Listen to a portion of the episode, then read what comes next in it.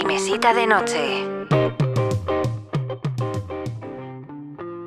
Hola, ¿qué tal? ¿Cómo estáis? Hoy os traigo al canal en mi mesita de noche la segunda parte de Escuadrón. Es estelar, se llama Estelar, y está escrito por supuesto por Brandon Sanderson. Si no habéis leído la primera parte, os dejo el enlace eh, de, la, de, la, reseña de Escuadrón, ¿vale? Para que lo hagáis todo en el, en el orden correcto. Y por otra parte, este podcast está dirigido tanto a los que lo habéis leído, ahora voy a explicar cómo va esto, como a los que no. De hecho, lo voy a dividir en tres partes. La primera es una reseña general, o sea, para los que no lo habéis leído. Y las otras dos van a ir primero sobre un análisis más profundo de todas las cositas que hemos visto en el libro, o sea, spoilers total, lo voy a avisar, no os preocupéis. Y la tercera, ¿qué nos podemos esperar de la, del tercer libro? Que ya tenemos fecha, o sea, bueno, fecha, sabemos que va a salir en Navidades de 2021, ¿vale? Y que se va a llamar La Ninguna Parte. Voy a empezar así, lo voy a poner además el minutaje en la descripción, para que cada cual vaya a lo que le interese. Y vamos a empezar ya por la reseña general. ¿Qué nos vamos a encontrar en esta, en esta historia, en la continuación? todo eh, se ha hecho mucho más grande. Spencer ha madurado mucho, ¿vale? O sea, ha madurado, el universo se ha ampliado, vamos a tener dos escenarios diferentes, ya no solo estamos en Detritus. Y por otra parte, lo que digo, Spencer está... Mm, o sea, ya no es una niña adolescente tan repelente como la primera, pero es más consciente de sus actos, de las consecuencias de sus actos. Y de hecho se va a encontrar como un personaje que es como el reflejo de ella y ahí es donde ella se va dando cuenta mm, de sus insubordinaciones y demás son un poco molestas. Ella lo, vive en primera persona, ¿no? Por otra parte que nos vamos a encontrar una relación entre Embot y Spensa, muy divertida, muy, muy, muy divertida. Va a coger mucho protagonismo Embot. Y eh, la verdad que, que, se lleva mucho el peso humorístico de, este, de esta novela. Y a mí me ha encantado. O sea, es un robot que va cogiendo como conciencia de sí mismo y bueno, en fin, está, muy bien. Por otra parte, evidentemente, vamos a ir explorando el mundo de los Krells. ¿Por qué están ahí? ¿Por qué los encierran? Todas estas preguntas se contestan bastante. O sea, es verdad que abre muchas tramas para el tercer libro, pero en general cierra muchas de las preguntas que teníamos en el primero. Y eh, bueno, solo puedo decir que me ha gustado más que el primero, yo creo que sí. Bueno, es que son historias muy distintas, ¿eh?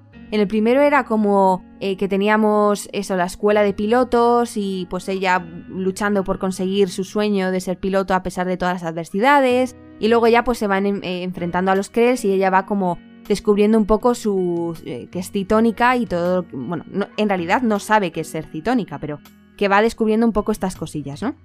Pero es que ahora como ya he dicho, como se abre este, este panorama, ya no solo no se trata de mm, solo pilotar. Ahora hay un mundo, hay como una trama política fuerte, pero muy ligera. O sea, recordemos que el tono de, de estas novelas es pues juvenil, para todos los públicos, pero más desenfadado. No es un, eh, el archivo de las tormentas, que es aquello súper complejo. No, es una es o sea, tiene mucha política, pero es muy ligerilla, ¿vale? No es nada pesado. Eh, por otra parte, sí que debo decir que vas a encontrar muchos personajes nuevos y en general son, bueno, son todos muy interesantes, como siempre. Brandon Sanderson es muy especialista en este tema, pero eh, no da tiempo como a encariñarse tan... Yo no me he encariñado tanto como con los del primer, o sea, como con el escuadrón. Aquí te encariñas, te parecen todos muy majos, muy graciosos o, bueno, interesantes, pero tampoco te da como para que digas es que son mis hijos, no, no. Y ya por último, el desenlace me ha parecido... Esto es algo muy personal, evidentemente, pero me ha parecido un poco flojo. Lo que a mí me ha pasado con esto es que hay veces que me daba la sensación de ser un libro que abre muchas, pues eso, muchas tramas y demás, pero a su vez no llegamos emocionalmente a conectar del todo. Falta algo, no sé si le han faltado páginas, este es más corto que el anterior, no lo sé. Eso, que me ha dado la sensación de que a veces le ha faltado tiempo para poder desarrollar con calma pues a algunos personajes o algunas tramas concretas. Y ya está, yo os diría que por supuesto merece muchísimo la pena que os vais a encontrar algo pues más amplio en todos los sentidos y el humor me ha gustado más, me ha gustado mucho más, sobre todo porque ahora Spensa es la que frena, o sea, como que pone un poco más de cabeza, por raro que parezca, ¿sabes? Es como que ella misma se está dando cuenta que hay que pensar un poco las cosas. Y eso me gusta, y es uno de los puntos también importantes eh, de toda esta historia. No puedo decir más. Y a partir de aquí, por supuesto, si ya eh, has leído el libro, genial, pero si no, por favor, párate, lee el libro y luego vuelves aquí al podcast y, lo, y coges este, la segunda parte, desde la segunda parte, y lo sigues escuchando sin ningún problema. Recuerde que este es un podcast cargadito de spoilers y por tanto debe ser visto tras la lectura objeto de los mismos. Queda a su cuenta y riesgo de oír y esta ahora sí, vamos con un análisis más profundo de esta historia, empezando por los personajes. Como ya he dicho en la reseña, los personajes están muy bien, hay muchos nuevos, pero yo no he llegado a encariñarme tanto como por ejemplo... Bueno, es que no es una cuestión tampoco de encariñarse. Por ejemplo, con Gesho me ha encantado ese personaje, aunque me ha parecido un poco a lo que es Spensa en su, modo de vivir las cosas así tan épicas. Pero cuando muere, también es verdad que uno está en medio de una batalla y como la, eh, igual que Spensa, ella no se puede detener a pensar o a velar la muerte de Gesho, ¿no? Simplemente le, se- eh, le queda ese impacto, ¿no? Emocional, pero tiene que continuar luchando y, es lo que también personalmente me ha pasado, que ha, ha muerto. Jo, qué pena. Vale, pues seguimos. O sea, no, no he tenido ese momento como para darme cuenta totalmente de la desaparición de este personaje no sé, si, si hubiera muerto alguien del escuadrón, por ejemplo, cuando en, en escuadrón muere uno de los, de los integrantes, a mí me dolió muchísimo más y no llevábamos tampoco mucho tiempo con ellos. Por otra parte, Vapor. Me ha parecido un personaje, por supuesto, súper misterioso, que se veía venir, que evidentemente estaba espiando a Spensa, nada nuevo, pero no me esperaba para nada que trabajara con Kuna, para nada. Y a la vez pienso que, que, que Brandon tiene aquí un diamante en bruto que puede explotar muchísimo porque no sabemos realmente cuáles son sus intenciones, su historia y por qué está haciendo lo que está haciendo. Porque también es un poco eh, extraño cuando de repente Spencer le dice, oye, perdona, que soy una humana de, de detritus, no, no de, del planeta este. Y ella le responde, es que me da igual, o sea, sinceramente me importa una mierda. Dices, tío, en ningún momento le ha contestado así en la historia a Spencer. Me ha parecido como un poco chocante, como que no pegaba. Y por otra parte, Morrie Moore, pues eso, muy majo, ¿no? Muy majo, muy mono. Eh, un bebé muy, muy, muy monis. Muy fiel, como un perrillo. Pero no sé, porque claro, es rarísimo el personaje. Un personaje tiene dos mentes, que es ella. en fin, estas cosas que pasan. Pero eso, que va ganando puntos conforme va ayudando a Spensa y va siendo fiel. Y bueno, una vez que descubre que es humana, tampoco la rechaza, es más, la salva. Y le ayuda a acabar con el zapador. Está muy bien, es, es, un personaje entrañable. Sin más. Casi me dejo a Braid. Es una chica un tanto... que estaba muy bien construida, pero la escena final, no sé si lo veis igual, cuando le, le da a entender a ella que si, quiere que si quieren gobernar las dos juntas el universo, y entonces Spensa dice, ah, a lo mejor lo he estado mirando mal desde una perspectiva errónea como todo lo demás, y en realidad ella no es que fuera el, perri el perrito faldero de, de su amo, en realidad lo que ella quiere es dominar el universo. Y no cuadra. No, no me ha cuadrado porque en todo momento ella da la sensación de que le han lavado el cerebro y que, eh, bueno, opina que los humanos son lo peor de, de, del mundo, su especie es lo peor de este planeta, bueno, de este planeta, de este universo, y ella está haciendo bien acabando con todos ellos. No me cuadra que de repente ella tenga aspiraciones a dominar el mundo, sinceramente. Mm, ha sido un giro un poco que lo de siempre, le ha faltado tiempo, en mi opinión. Tiempo para desarrollarlo, para que, yo qué sé, yo hubiera hecho algo diferente. Este tema recurrente de que Spencer se está equivocando una y otra vez en su modo de ver las cosas. Hay veces que funciona muy bien, como por ejemplo el tema de la sonrisa de Cuna, que no es que diera grima porque en realidad ella estaba intentando manipularla, sino porque intentaba hacerse a las costumbres de los humanos. Eso ha estado muy bien, eso nos puede pasar muchas veces en la vida, o sea, la sonrisa que tanta grima le daba en realidad es porque le falta pues eh, práctica y porque no, no, es su costumbre. Eso me ha gustado. Bueno, la perspectiva esta de los Krells que eh, nacen con dos mentes y tal es muy interesante si no va más allá con insignias políticas actuales. Pues oye, mira, curioso. Otro tema interesante que me parece un puntazo Muchas veces el bien se presenta, el, perdón, el mal se presenta como bien, pues como hace este Winsick. ¡Uy, caramba, caramba! No seamos agresivos y luego por detrás está cargándose a todos los manifestantes, está cargándose a todos los humanos y los tiene a todos presos porque tiene miedo. O sea, al final, eh, detrás de todo eso hay miedo, mucha mentira, mucho engaño, mucha política, por supuesto, y en realidad pura agresividad. De lo que ellos se quejan es eh, lo que ellos practican. En fin, me ha gustado esa, esa perspectiva. En fin, este ha sido un punto interesante. Y hay otro que, como decía en la reseña, Spensa ha madurado, cosa que se agradece, va evolucionando bastante, pero va evolucionando también, claro, muchas veces nos damos cuenta del daño que hacemos cuando mm, nos lo hacen a nosotros. Y en este caso, claro, Braid es su versión 2.0 de eh, superpiloto impresionante pero que a su vez es una cabra loca, que se cree que puede hacerlo todo sola y que no necesita ayuda y que mejor pues ella corre el riesgo.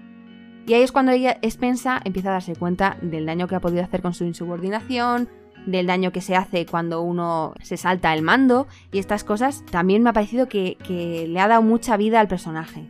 Ah, bueno, ha habido algunas incongruencias que chirriaban bastante. Por ejemplo, cuando eh, Spensa sabe que la van a capturar, y deja un mensaje para Embot en plan, huye, huye con babosa letal y diles que es la clave de los hipersaltos, que gracias a ello se puede hipersaltar.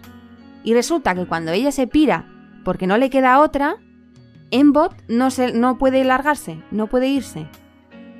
No tiene sentido. Eso ha fallado, en mi opinión. Y por otra parte, cuando Morriumur dice que puede hacer frente a las ilusiones del zapador porque tiene dos mentes, yo pensaba, tío, ¿y esto por qué no lo has dicho antes? O sea, ¿has estado practicando con esta gente semanas? ¿Y no se te ha ocurrido comentar, ah, por cierto, que a mí las ilusiones estas no me afectan porque yo ya soy dos personas en una y bla, bla, bla? Pues tío, chico, que eso era información relevante. ¿A qué esperabas? En fin, cosas que... truquitos que se ha guardado y que me parece raro que haga esto Brandon Sanderson porque normalmente es bastante transparente. Pero en general me ha encantado el libro, ¿eh? O sea, me ha flipado me ha parecido una historia muy interesante y además que deja muchas cosas para la tercera. Ahora vamos a entrar en esto. ¿Qué podemos esperar del tercer libro, La Ninguna Parte, que se estrenará en noviembre, en Navidades de 2021, de este año? Y el siguiente, el cuarto, se espera para mitades del 2022, o sea, que este hombre va volado. Lo que yo digo siempre es que no entiendo cómo narices saca tiempo y ahora saca un podcast para hablar de videojuegos. Eh, en fin, es una pasada, este hombre no descansa. ¿Qué nos podemos esperar? Al grano. Ahora hay un zapador que está horrorizado, el que va a atacarles a Visión Estelar, porque Spensa les, le ha abierto los ojos y le ha dicho, oye, que somos seres humanos, que somos seres conscientes, como tú, que nos estás aniquilando. Entonces ahí el zapador pues eh, se va, ¿no? Porque pues eso, le horroriza lo que acaba de hacer a la gente que se ha, que se ha cargado a lo largo de su vida. Pero no sé si lo habéis visto, eh, hay una página web, por supuesto que conoceréis, que se llama cosmere.es, que van escribiendo todas las noticias, adelantos y todo lo que va diciendo Brandon Sanderson y lo traducen. Bueno, un trabajazo enorme. Yo se lo agradezco muchísimo desde aquí, no creo que me escuchen, pero bueno, aún así, yo se lo agradezco un montón. Porque gracias a ellos he descubierto un adelanto que ha hecho Brandon del tercer libro que sí que avisa que lo cambiará por completo, pero da muchas pistas de lo que nos podemos encontrar. Y una es que a pesar de que este zapador ha visto el, pues que son, son seres con vida y, inteligentes y demás, no todos opinan lo mismo y cuando eh, hay un momento en que Spensa les dice, oye, que tengo vida, por favor, no me matéis, soy amiga. Y lo que perciben ellos es todo lo contrario, odio, em, rabia, ira, al, al, contrario, ¿no? En plan, ah, o sea que en realidad no eres un puro insectito que está molestándome, en plan como un zumbido de una mosca que tengo que apartar. No, encima me estás invadiendo capta de eso algunos, luego hay otros que sienten curiosidad y demás. O sea, lo de la vida misma, que no es que los humanos seamos horribles porque somos humanos, sino que existe la maldad y existen todas las especies, entonces los zapadores no van a ser menos. Bueno, a ver, que se han, que se han aniquilado a medio universo, yo no digo nada. Entonces, ¿qué ocurre? ¿Nos pondrá de repente desde el punto de vista de los zapadores otro, otra lucha política? No creo, la verdad pero todos no van a estar de acuerdo con esto, así que podemos, bueno, no confirmar, pero sí tener un poco claro que va a estar eh, como un punto de... pues siguen siendo enemigos, vaya, básicamente. Por otra parte, en bot, nos dejan en bot muy cabreado, que empieza a tener cada vez más sentimientos más fuertes y encima se ha trasladado al este de limpieza, al robot este de limpieza y como que funciona diferente, le ha afectado al cerebro Yo aquí intuyo que va a empezar a él a pensar por sí mismo. Hay una conversación con Spensa que dice, si yo pensara de otra manera, ¿te importaría? ¿Tú me dejarías libertad? Spensa dijo, pues claro, confío en ti, ¿cómo no voy a confiar si piensas como quieras pensar? Bueno, pues yo creo que aquí se va a revelar en algunas cuestiones y veremos si sigue acompañando tan fielmente a Spensa o, bueno, le debate ciertas cosas. Pero claro, aquí también eh, supongo que tendrá un proceso en el que se dará cuenta que no es que por el hecho de eh, ser un robot que empieza a entender los sentimientos o a o bueno, no los entiende, sino que los empieza a tener, se tiene que dar cuenta que la razón es la que ordena los sentimientos. Lo bueno es tener un equilibrio entre ambos. O sea, le costará perdonarlo porque evidentemente es algo que le duele que le hayan abandonado. Pero claro, tiene que entender que no le quedaba otra, que ha vuelto a por él, que básicamente eh, no es que no le importara, es que, ¿qué pasa? Que si pensaba para allá, los dos mueren, mueren todos, ya no hay ni siquiera posibilidad de rescate. Y eso es lo que mm, yo creo que va a pasar con el con Embot, que va a tener un progreso hacia un equilibrio entre sentimientos y razón y eh, también tendremos, supongo que descubrir quién le tiene prisionero, quién está impidiendo que pueda transformar su programación y por qué. ¿Por qué ese miedo a que pueda cambiar su programación, a que sea libre, a que pueda pensar por sí mismo? Yo creo que Embot incluso podría llegar a convertirse en un posible enemigo. ¿Y, qué, qué, ocurre? ¿Qué, ¿Qué es él además? ¿Es realmente un robot? ¿O es algo más como otra especie parecida a la de vapor y demás? Yo creo que va a ser algo distinto, no creo que sea simplemente un robot. Ahora que pueden impersaltar con babosas, ¿vamos a ver más mundos? ¿Vamos a ir al mundo de vapor, por ejemplo? ¿Aprenderá Spensa más cosas de, de, ser citónica? ¿Quién se las puede enseñar? ¿Cómo va a avanzar? ¿Qué poderes le puede dar eso, aparte de, de hipersaltar? ¿Tiene algo más? Parece ser que se puede meter en la mente de, de los tapadores, que puede comunicarse eh, mentalmente con, otras especies, ¿no? Bueno, con los zapadores. ¿Puede hacerlo con otras especies? Creo que también lo hizo con la piloto esta. O sea que igual va mucho por el tema mental, algún poder mental así que podría estar chulo. Y todo eso que tenga que ver con el tema de las comunicaciones, que por eso molesta tanto a los zapadores. ¿Saldrán nuevos titónicos humanos aparte de Jorgen? Imagino que sí. ¿Tendremos una escuela o algo así? No, lo creo, sería como volver atrás. Además, ¿quién tiene eh, conocimientos de cómo de qué ser citónico? Pues nadie, las historias que cuenta la abuela. Que por cierto, la abuela. La abuela va a tener mucho que decir. Se ha podido, se ha podido comunicar con Spensa y sabe mucho más de lo que parece. Esta mujer va a tener muchos secretos que contar en el siguiente libro, ya lo veremos. Brandon Sanderson siempre eh, da un giro a quién es el que va a salvar el mundo. Todo el mundo piensa que va a ser esta persona y luego resulta que no, que la persona más poderosa no siempre es la que eh, obviamente ayuda, pero no es la, definitiva. Suele ser eh, la persona más humilde o la que siempre está ahí detrás apoyando y estas cosas. Yo creo que no va a ser Spensa la que acabe con todas estas amenazas y demás. Evidentemente tendrá mucho papel en eso. Pero alguien dará con, otra clave. Estoy segura. Yo creo que ya hemos tocado todos los puntos que, que, quería tocar. Igual podéis poner lo que queráis en los comentarios, vuestras predicciones. Eh, lo que os ha parecido el libro. Y ya sabéis que, bueno, esto es un podcast que está en todos los. en todas las aplicaciones de podcast que hay. En Spotify, Anchor, iTunes, Google Podcast. Está también en iVoox. Y también tengo un canal de YouTube. Y nada, que me podéis seguir con el nombre en mi mesita de noche. Y espero veros en el siguiente podcast. Ya sabéis que tenéis. Eh, bueno, podéis. Eh, si sois fan de Brandon Sanderson, tengo otros podcasts de Brandon Sanderson. Y nada, ya sabéis que el mundo es suficientemente deprimente como para no aprovechar la mejor vía de escape, la literatura.